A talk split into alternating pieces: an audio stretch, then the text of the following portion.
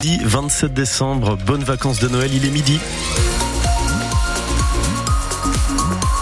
Et à midi, toute l'info, Stéphanie Brossard. Bonjour Stéphanie. Bonjour Nicolas Fauveau, bonjour à tous. Il y a quelques petites difficultés sur la 10. Oui, il y a du monde en direction de Bordeaux, depuis Embarré et la Grave jusqu'à Carbon Blanc, avec des passages dans le rouge hein, sur euh, Sainte-Eulalie et Bassins.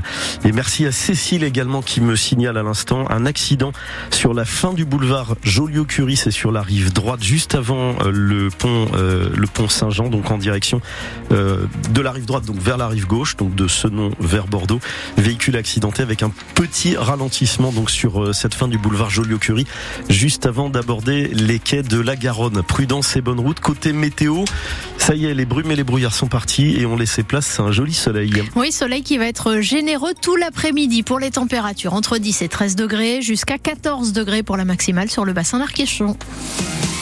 Alors son œuvre la plus connue est le symbole de Paris, mais Gustave Eiffel a également laissé pas mal de traces en Gironde.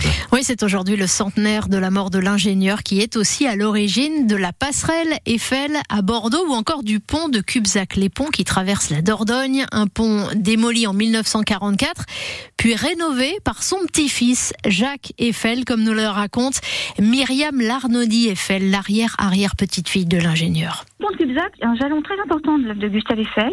On connaît que Gustave Eiffel vient pour la première fois à Bordeaux pour construire euh, la passerelle de Bordeaux et il y reviendra notamment pour reprendre, je un pont malheureusement euh, écroulé à l'issue d'une tempête qui était le pont de Paul Billaudel et qui donc franchit la Dordogne à Cubzac. Et donc ce sera le fils euh, de son fils Édouard, donc son petit-fils Jacques, qui, en tant qu'ingénieur, reprendra ce pont effectivement pilonné par les Allemands euh, et reprendra l'œuvre de son grand-père. Alors c'est vraiment pour nous doublement émouvant et euh, c'est une belle histoire que de savoir qu'effectivement euh, son petit-fils a œuvré pour reprendre l'œuvre de son grand-père. C'est doublement Eiffel et puis je crois que c'est vraiment une œuvre qui mériterait d'ailleurs une mise en lumière, qui mériterait d'être signalée sur l'autoroute pour qu'on sache que c'est un des ponts, un pont Eiffel, très important dans l'histoire de sa carrière.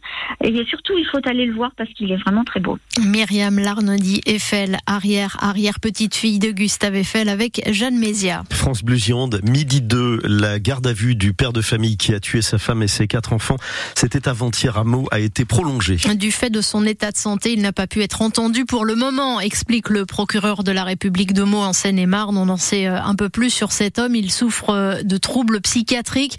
Il avait déjà donné un coup de couteau à sa femme en 2019. À l'époque, elle n'avait pas porté plainte ni demandé d'aide à une association. Une décision totalement politique. Réaction de l'avocat d'Anticor ce midi. L'agrément permettant à l'association d'intervenir dans des dossiers de lutte contre la corruption n'a pas été renouvelé par le gouvernement. On y reviendra dans le journal de 13 heures. Ubisoft, victime d'une tentative de cyberattaque. L'éditeur de jeux vidéo qui emploie plus de 400 personnes à Bordeaux a été ciblé par des hackers qui ont essayé de lui prendre près de 900 gigas de données avant d'être bloqué. Déjà au mois de septembre, le jeu le plus attendu de l'année GTA 6 avait vu des images inédites être dévoilées lors d'une cyberattaque. Le contrat va changer entre Bordeaux Métropole et SBA. Le propriétaire et le gérant du stade Matmut Atlantique, SBA, a perdu 19 millions d'euros en 7 ans et demandé à renégocier depuis longtemps. Un rendez-vous a été fixé au début de l'année prochaine. Et puis c'est un grand champion qui tire sa révérence à pile 7 mois des JO de Paris 2024. Pierre-Ambroise Boss qui a démarré l'athlétisme à Gujan-Mestras, champion du monde du 800 mètres en 2017, prend sa retraite. Il aurait eu envie d'aller au jeu comme il le confie au journal L'équipe, mais son corps lui interdit. Le palmarès et les facéties de Pape sont à retrouver sur francebleu.fr, comme quand il imitait par exemple Nelson Manfort à la télé. Quel succès Vous avez la joue toute rouge là, Pierre Ambroise. Je sais pas ce qui s'est passé. Effectivement, Nelson, quelle course d'anthologie Non mais c'est vrai. Pierre Ambroise, vous savez combien, combien, combien on vous aime, combien je vous aime. Pierre Ambroise Bois qui imitait donc Nelson Montfort. Les JO de Paris, c'est donc dans sept mois et pour épauler euh, militaires, policiers et gendarmes, le secteur de la sécurité peine à recruter. Alors le ministère de l'Intérieur va miser sur le personnel administratif pour renforcer les effectifs sur le terrain. Yannick Falt. C'est le personnel administratif du ministère de l'Intérieur et des Outre-mer qui est concerné, mais aussi celui de la préfecture de police de Paris, fonctionnaire fonctionnaires ou contractuels.